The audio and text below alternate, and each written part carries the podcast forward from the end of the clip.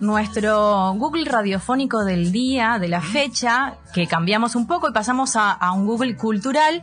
Y hoy vamos a trabajar sobre eh, la cultura o el movimiento hippie con una invitada de lujo que ya está en línea y la voy a presentar. Así después la pasamos a saludarla, que es nada más y nada menos que la señora Ana María Gorosito Kramer, docente e investigadora de la Universidad Nacional de Misiones, magíster en antropología social, es profesora emérita de la Facultad de Humanidades y Ciencias Sociales de la UNAM y se desempeñó como secretaria de investigación y posgrado de esa institución. Es una referente académica en temas relacionados a las poblaciones indígenas, especialmente a la comunidad en Vía Guaraní de nuestra provincia. También está comprometida con la lucha de las mujeres y demás colectivos sociales que buscan la reivindicación de los derechos humanos. En el año 2019 recibió la máxima distinción municipal como ciudadana ilustre por su compromiso social y político a raíz de un proyecto presentado por la concejal Natalia Jiménez. Y también es muy conocida porque le encanta y porque siempre y porque fue a los recitales como la abuela ricotera. Buenas noches, ¿cómo estás, Ana María Gorosito?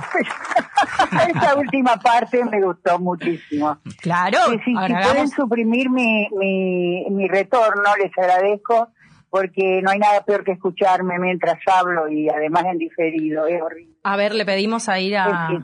Ángel, Mientras lo hace el operador, que seguramente lo va a hacer muy bien, entonces quería felicitarlos por el tema musical que pasaron antes de empezar esta charla, sobre movimiento hippie, me parece perfecto, porque es un, es un, tema de síntesis, ¿sí? ahí viene el sol, la naturaleza, la, cosa feliz. Indiscutido, indiscutido los, el mundo, indiscutido los Beatles, sí, los Beatles tenían que estar si íbamos a hablar de esta cultura, ¿no es cierto? Y bueno, Ana, Ana si te parece arrancamos con, con las preguntas y nos empezás un poco a contextualizar, eh, ¿dónde surgió el movimiento hippie? Sí, eh, antes quiero hacerles un comentario. Cuando me dijeron que iba a hablar de este tema, pensé que ustedes deben creer seguramente que por mi edad yo debo estar muy relacionada, pero no, no, no, por tu conocimiento. Contemporánea, fui contemporánea. ¿Y por qué solo contemporánea? Es algo que, este, si hay tiempo, yo les puedo contar, porque este, el, el movimiento hippie tiene algo de extraordinario y es que surge, digamos, como un hongo sorprendente, ¿no? Y, de todos colores, como corresponde a uno este, en la segunda mitad de la década del 60 y muere prácticamente al terminar la década, ¿no? Este, entonces son cinco años, cuando mucho, de, del esplendor, digamos, el nacimiento esplendor del, movimiento hippie y luego evidentemente hay derivaciones como por ejemplo la Argentina ya de formas este, bastante especiales como llega acá pero este, de hecho comienza a diluirse y se diluye creo que tiene mucho que ver con que justamente para los 70, después de una serie de acontecimientos muy dramáticos que ocurren en los propios Estados Unidos, empieza el régimen conservador neoliberal con todo, ¿no? Iniciado por Nixon y después Reagan y en Inglaterra Thatcher. Entonces, obviamente que la contracultura que van a proponer eh, el movimiento hippie, que, que, fue bastante inorgánico, también hay que decirlo, inorgánico, eh, eh, finalmente derivó en otras cosas, pero como, con, como consistencia de, movimiento ya se disolvió. Aun cuando hoy en día nosotros tenemos, somos en gran parte herederos y herederas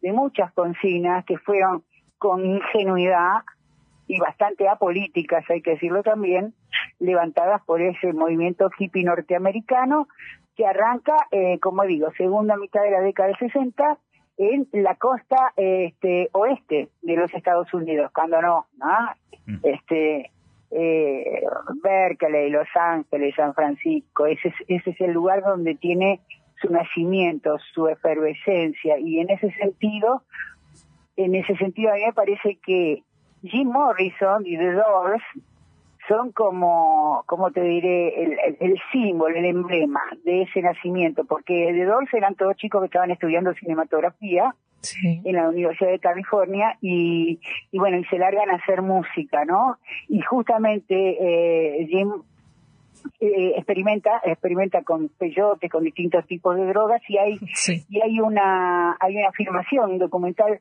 ellos también hacían documentales, documentaban su actividad, donde se lo ve a él haciendo de rey lagarto total en el escenario totalmente viviendo una alucinación, ¿no? Una cosa sorprendente porque hoy ni imaginaríamos una cuestión así. ¿Te imaginas si en la Argentina un querido cantante dijo qué lindo que está para fumarse un porrito y le iniciaron una causa legal? Calculaba claro. esa misma situación de alguien, ¿no? Alucinado, haciendo una danza eh, pseudo indígena y justamente rey lagarto. te queríamos preguntar por qué se presenta como un movimiento o una o contracultura contra qué iban y a qué cuestiones ah, se oponían sí ustedes quieren ir al hueso no sí por supuesto. Bueno en, realidad tiene además como digamos como síntesis una síntesis que dura poco tiempo te digo es inorgánica porque no no tiene formuladores sí no tiene líderes. Tiene figuras emblemáticas, pero no tiene líderes. Eh, nace en, California, en San Francisco, Los Ángeles, por ahí.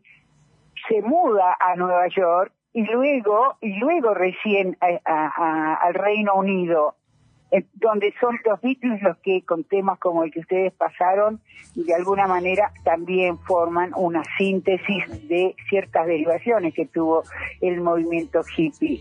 Y es contracultural por varias cuestiones que están pasando en Estados Unidos en esa época y que no están pasando, por ejemplo, en Argentina. Por eso yo decía, cuando llega a la Argentina, llega para los 70, ya está muriendo en Estados Unidos y aquí no digamos, no hay la posibilidad de ese entramado sociocultural que sí representó el hipismo en su origen en, Estados Unidos y en función de, luchas muy específicas. Y eso hace que los eslogan, a través de los cuales conocemos, los más conocidos eslogan, del movimiento hippie, eh, acá se reproducen en Argentina, pero dejan de tener el valor, el sentido tremendo que tuvieron, en cambio, en los Estados Unidos. Y me estoy refiriendo a eh, la consigna Hagamos el amor y no la guerra, sí. eh, la consigna del Flower Power, o, poder de las flores, pero en realidad lo conocemos como Flower Power, y finalmente lo de la este, revolución sexual o liberación sexual.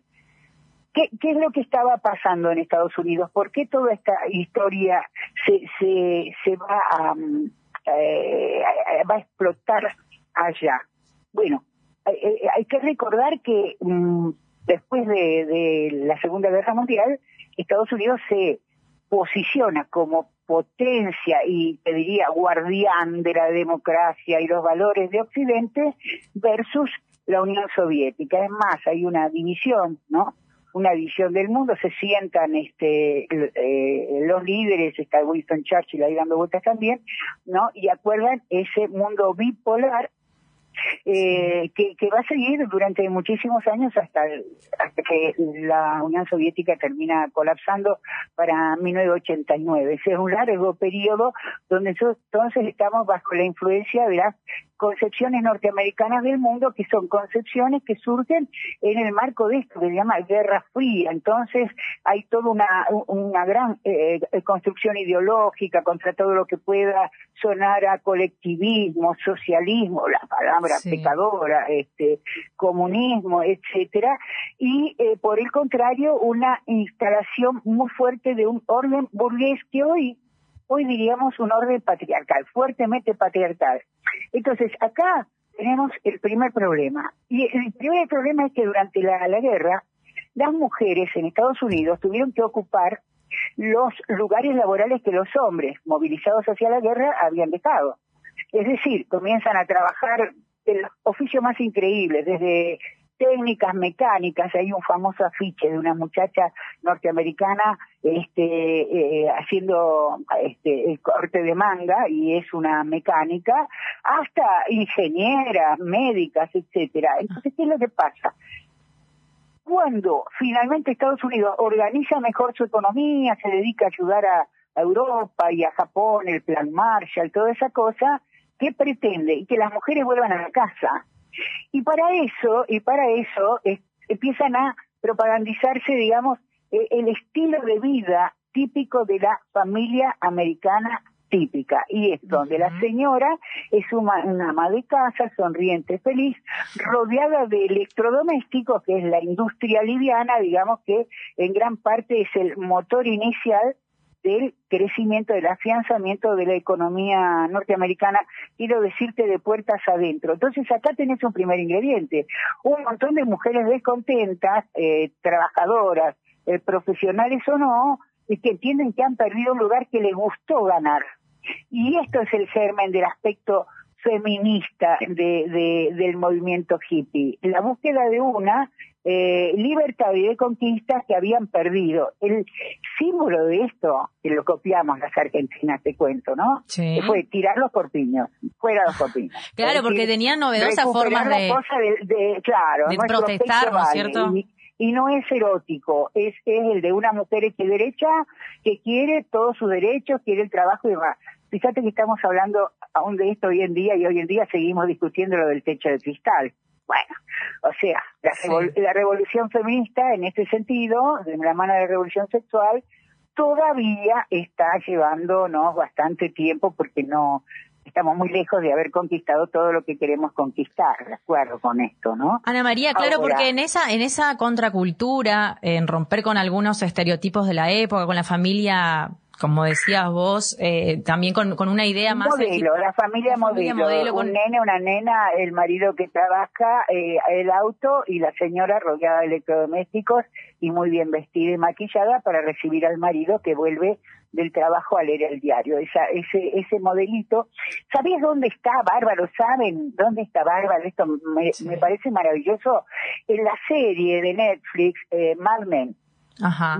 sí, sí, sí, enfoca desde el 50 hasta, te diría hasta casi terminando los 80, ¿no? La vida de un grupo de publicistas en la ciudad de Nueva York. Sí, sí, sí. Entonces, en ese gran desarrollo, este momento de la familia clásica norteamericana está tan tan bien presentado, es tan extraordinario que que lo recomiendo a quienes no lo vieron y quieren conocer un poco más de la historia contemporánea, porque es historia contemporánea del gran país del norte que es modelo cultural para nuestras burguesías y yo diría, y pónganla, pónganla y les va a encantar, está muy bien hecho. Bueno, eh, eh, querías preguntarme algo. Sí, no, eh, hablamos hoy de las consignas que siguen vigente aún, vos nombraste algunas. también te queríamos preguntar cómo llega Argentina, porque llega en un momento duro también. No, pero todavía me falta, porque fíjate que lo de las mujeres no dio lugar a consignas, ¿sí? Dio lugar a un movimiento, y te dije, un movimiento que sigue en camino hoy.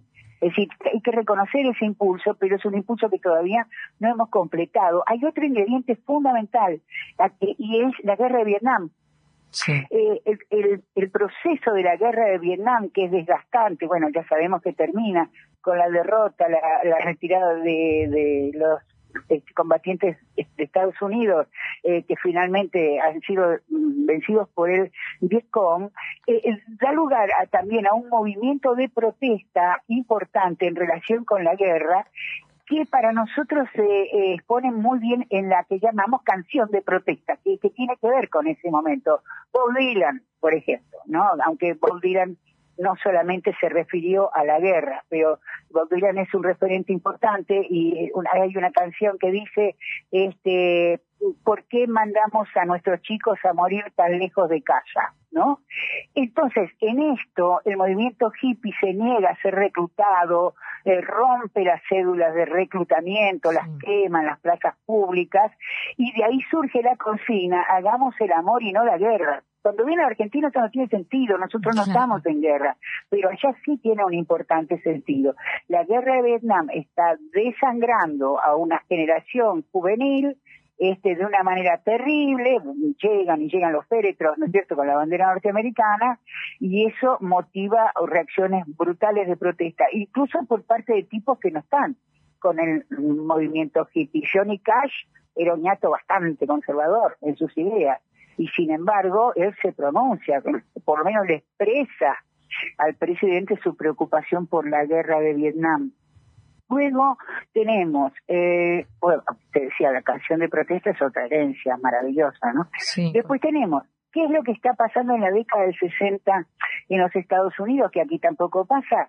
El gran movimiento de afroamericanos por la conquista de los derechos civiles en Estados Unidos. ¿Y aquí qué surge?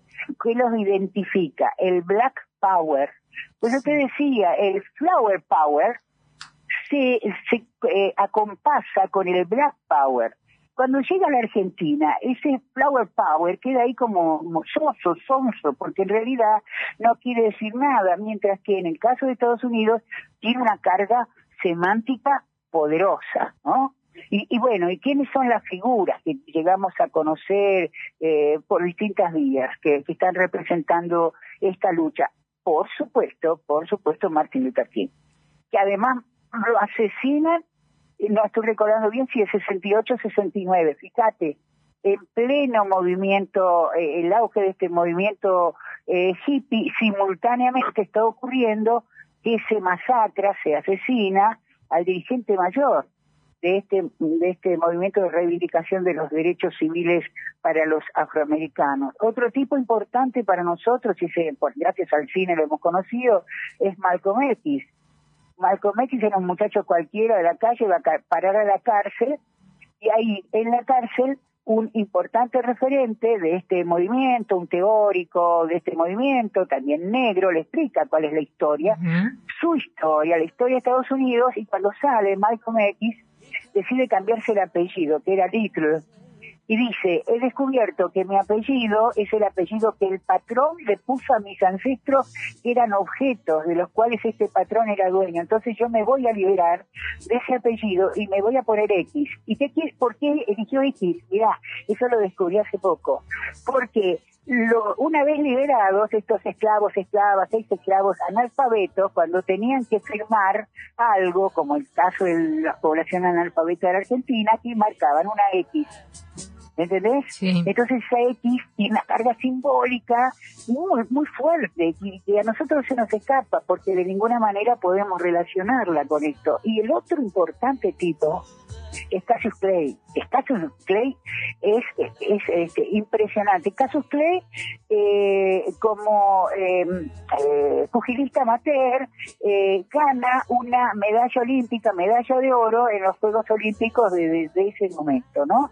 Él lo cuenta, y además lo encontrás en YouTube, él cuenta que vuelve a Estados Unidos, entra en una cafetería, pide un café, y el tipo que tiene el mostrador le dice, aquí no atendemos negros aquí no atendemos negros. claro, había una cuestión racial muy fuerte en la época. Claro, era, era una parte, en realidad, en no en los derechos, pero en los hechos.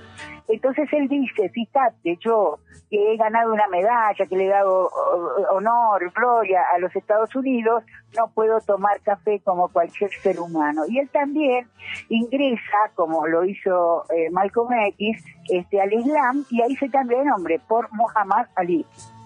Viste que importante el tema de los nombres en este movimiento. Y como Muhammad Ali, cuando lo reclutan para ir a Vietnam, él quema la papeleta de reclutamiento y vos sabés que lo excluyen de la carrera pugilística. Cuando él la vuelve a retomar, ya los mejores años de ese maravilloso boxeador se habían perdido, es decir, lo, volvemos a ver, pero ya, este, digamos, con sí las condiciones maravillosas físicas que tenía en su momento de esplendor.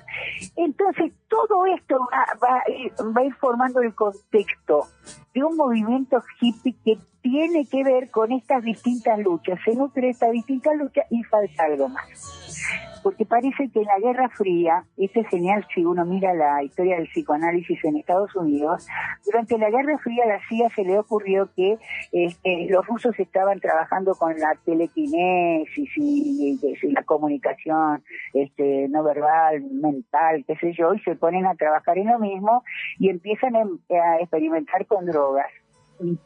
Y ahí pinta que el LSD, el ácido lisérgico. Y este ácido lisérgico sale de los laboratorios de la universidad donde se descubre por primera vez y entra a ser consumido a lo loco por todos lados, ¿no? Ahora, ¿por qué se consume LSD? Y después van a aparecer otras drogas, por supuesto, ¿no? Eh, la anfetamina, la metanfetamina, otras naturales, eh, no solamente las químicas, sino naturales. Claro, nosotros preguntamos a las personas, ¿eh? nosotros preguntamos al, público, a los oyentes, qué, percepciones tenían y ahí fueron algunas cuestiones que, que dijeron en relación a la cultura hippie, en relación al, claramente el fuerte consumo de, drogas, pero también el, el aspecto sucio y eso. Pero nos interesa también saber, claro, porque es, está... Es como llega a la Argentina, llega en un eh, degradado, pero por influencia de una ideología que en ese momento está, está dando vueltas acá, está muy anclada acá. Pero déjame terminar con este tema, porque va a pasar, van a pasar dos cosas. Uno, que la droga y básicamente el LSD este, no es, digamos, no es, no es para perderse, no es para perder el sentido de la realidad, que es que en muchos casos los consumos actuales tienen que ver con esto, ¿no? Con, perder el yo y perder el sentido de realidad. Es a través del camino de la droga la búsqueda de mayores niveles de creatividad. Y aquí entran los bicis. Ese tema que ustedes tocaron, pero, por ejemplo, a nivel plástico, si uno mira la película Submarino Amarillo, está clarísimo, son todas imágenes psicodélicas están ilustrando, digamos, la clase de colores, movimientos, personajes a través de la alucinación que produce básicamente el LSD, pero como te digo, no, no es la única de esas drogas. Y los propios Beatles, que además de experimentar con drogas, experimentan caminos de autorreflexión, ¿viste? Inspiración para la autorreflexión.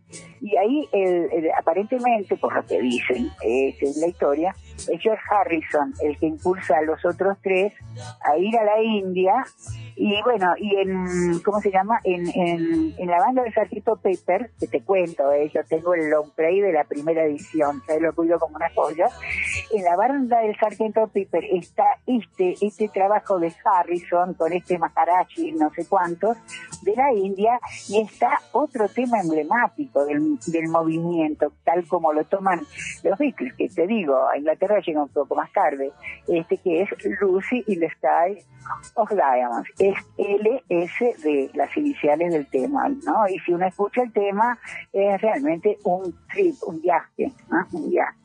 Entonces, pero mira, la industria farmacéutica va a aportar otra cosa, ¿no? No solamente el SD y la anfetamina, todos los derivados que hoy forman parte del consumo mercantil, se descubre, y esta, esta sí que me llegó a tiempo a mí, los anticonceptivos. claro, porque hablamos hoy de justamente cerrando de las consignas, la liberación sexual en relación a eso que es acorde a, la, a la píldora, ¿no es cierto? Claro, escúchame, y entonces, ¿qué es lo que pasa? El sexo es vivido como algo que no necesariamente tiene que ver con la reproducción, ¿sí? El, el, el, tema de la liberación sexual tiene que ver que ahora uno es libre de experimentar con el propio cuerpo sin el temor al embarazo, no al embarazo no deseado. Esta la píldora va a marcar también una cosa muy fuerte y la liberación sexual, aunque no tiene que ver estrictamente con el mundo de la píldora, de a poquito va a ir despegando algo que conocemos bien hoy y es la posibilidad de la sexualidad sin mayores, digamos, búsquedas más que el propio goce o el goce del otro, es decir, el despegue de los que hoy son las consignas del movimiento LGTBQ y más. ¿Entendés? Entonces también ahí nosotros podemos decir, acá hay un germen, un germen de esto que estamos viviendo hoy. Con esto, viste que viste como cierra, es decir, hay como, como te digo, una gran síntesis en Estados Unidos de un conjunto de cosas donde este, una vez exportado fuera y a países subalternos, como el caso de Argentina en ese momento, de una Argentina que vive bajo la, bajo la dictadura, no esta última otra, porque nosotros en dictadura tenemos a patadas, este coincidió con la, la llega, acá en el país.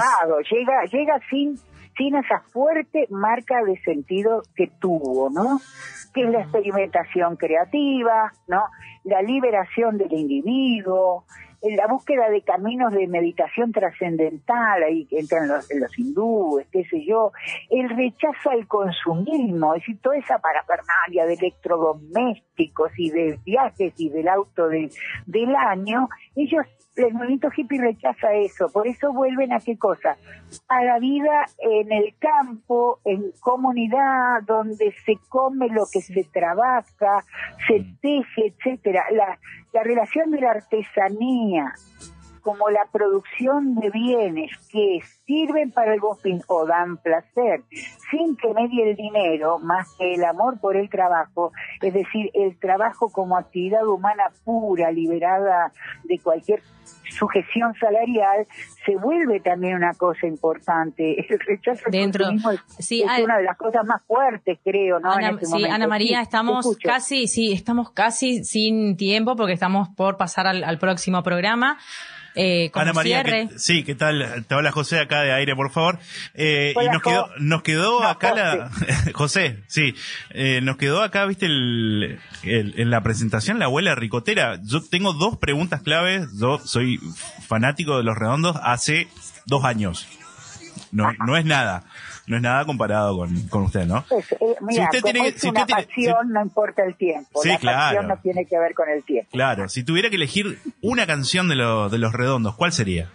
Bueno, para mí esta última este, que cantó, que a mí me sigue sonando que fue una despedida, el ángel, ¿cómo era? Un, un ángel eh, amateur. Ángel amateur. Eh, me voló la cabeza. Pero, ¿vos sabés cuál me hace llorar? No sé por qué me hace llorar eh. To be or not to be. Ah, este un tema. sabés que yo ah, escucho los primeros, no sé qué me pasa con esa canción, porque la letra no, no sé, pero yo escucho los primeros compases y me pongo en modo lágrima. Claro, no, no, no, es, tremendo. El, final de la canción, la letra. Es el ensayo de una misa ricotera. Eso era Bustock. Bustock es el cierre simbólico, ceremonial del movimiento hippie, el gran acontecimiento. Se hizo una película con ella y en Buenos Aires siguió todos los santos días en un cine de caballito, la pasaron durante 20 años, mirá el fanatismo. Pero ya que mencionan al indio, bueno, loco, las misas ricoteras son nuestro gusto. Claro, ¿de dónde nace? ¿De dónde nace, nace esta pasión por los redondos? Cortito, Ana María, porque acá nos están haciendo señas de todos lados. No les hablé del hipismo en la dictadura en la Argentina y porque yo nunca fui hippie, porque no quería ser hippie. No, pues necesitamos, necesitamos eh, otro programa para que Ana María desarrolle todo esto, pero pues tenemos que ir cerrando porque nos están apurando. Y también me, me imagino que la pregunta de José es porque le vas a regalar a Ana María el tema.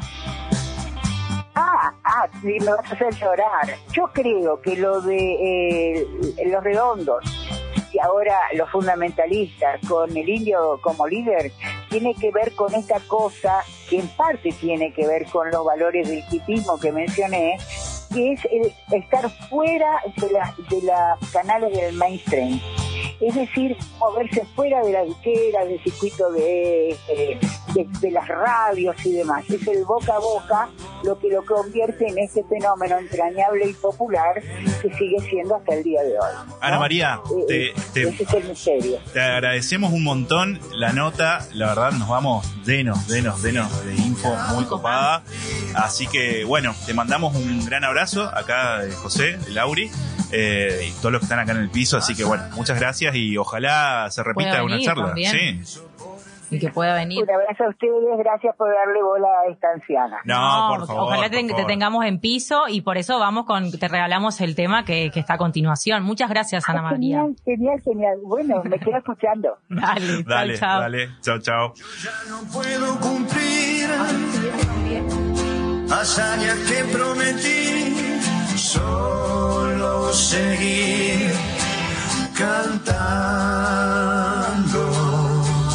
mientras la compañera canta acá en vivo, no, es tremendo, no, pero es un hermoso tema, un hermoso tema. nos vamos, nos vamos ¿Qué va a ser? ¿Qué va a ser? Se terminó el cuarto programa el cuarto programa y se extendió un poco este Gulli porque tenía mucha información Ana María. Es una biblioteca viviente. Sí, sí, sí. Tremendo, tremendo. Como siempre, un poquito corto, pero con, con, la, con la idea de que podamos invitarle a piso y trabajar el Google Cultural y hablar sobre otras culturas, otros movimientos, otras comunidades. Eh, bueno, vamos cerrando este programa. Esto fue todo por hoy. Gracias por escucharnos. En aire, por favor. Nos vemos el próximo lunes de 19 a 20 horas por Círculo 104.9. Nos vemos la semana que viene. Chau, chau.